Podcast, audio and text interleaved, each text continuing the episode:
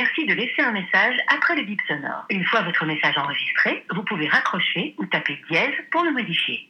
Hello, c'est moi, tu vas bien? Bon, alors euh, aujourd'hui je t'appelle d'abord parce que c'est la fête des grands-mères et c'est typiquement quelque chose qu'on oublie de souhaiter si on regarde pas le calendrier. Si par chance tu as encore une de tes grand-mères ou même les deux, du coup, appelle-les vite et sache surtout que ça marche aussi pour les arrière-grand-mères d'ailleurs. Deuxième point dont je voulais te parler aussi, pour faire honneur un peu euh, aux grand-mères, c'est ma partie de Scrabble dominicale avec ma grand-mère. Tu le sais maintenant, le dimanche j'aime bien aller voir ma grand-mère et quand j'essaye pas de m'initier au mot fléché, on joue au Scrabble. D'ailleurs, entre nous, je me suis vachement améliorée au mot fléché, hein. je fais des forces 20 sans problème. Donc on joue au Scrabble avec ma grand-mère qui a 90 ans et parfois il y a des moments un peu gênants. Enfin, gênants pour moi. La semaine dernière par exemple, j'ai écrit le mot bande et le tour suivant, je pouvais soit écrire aise ou baise. À savoir que vu que le B vaut 3 points, il était plus intéressant de mettre la deuxième option. Mais tu vois, moi dans ma tête, je me dis ma grand-mère, elle me voit écrire bande, puis baise, elle va s'imaginer que je pense qu'à ça quoi. Alors bien sûr, après tout bande, ça peut être un groupe et baise, bah comme le baise-main. Mais moi dans ma tête, je pense toujours au pire. Et tu vois, c'est pas la première fois que j'ai ce genre de dilemme. Dois-je écrire le mot qui va me donner le plus de points ou le mot qui laissera le moins d'idées dans la tête de ma grand-mère? Non, parce que si je joue avec mes amis, c'est pas une question que je me poserais. Mais bon, là ma grand-mère, j'ai pas envie qu'elle s'imagine des choses quoi. Conclusion de cette histoire, j'ai écrit le mot baise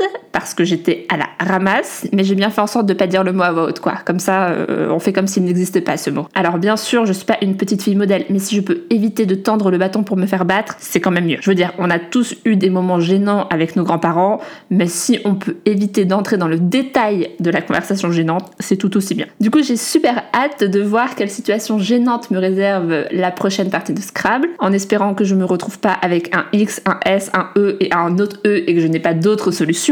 Enfin voilà, c'est les situations un peu cocasses du dimanche après-midi. Allez, je te laisse parce que je file, on va déjeuner. Euh, passe un bon dimanche, bisous, à plus tard.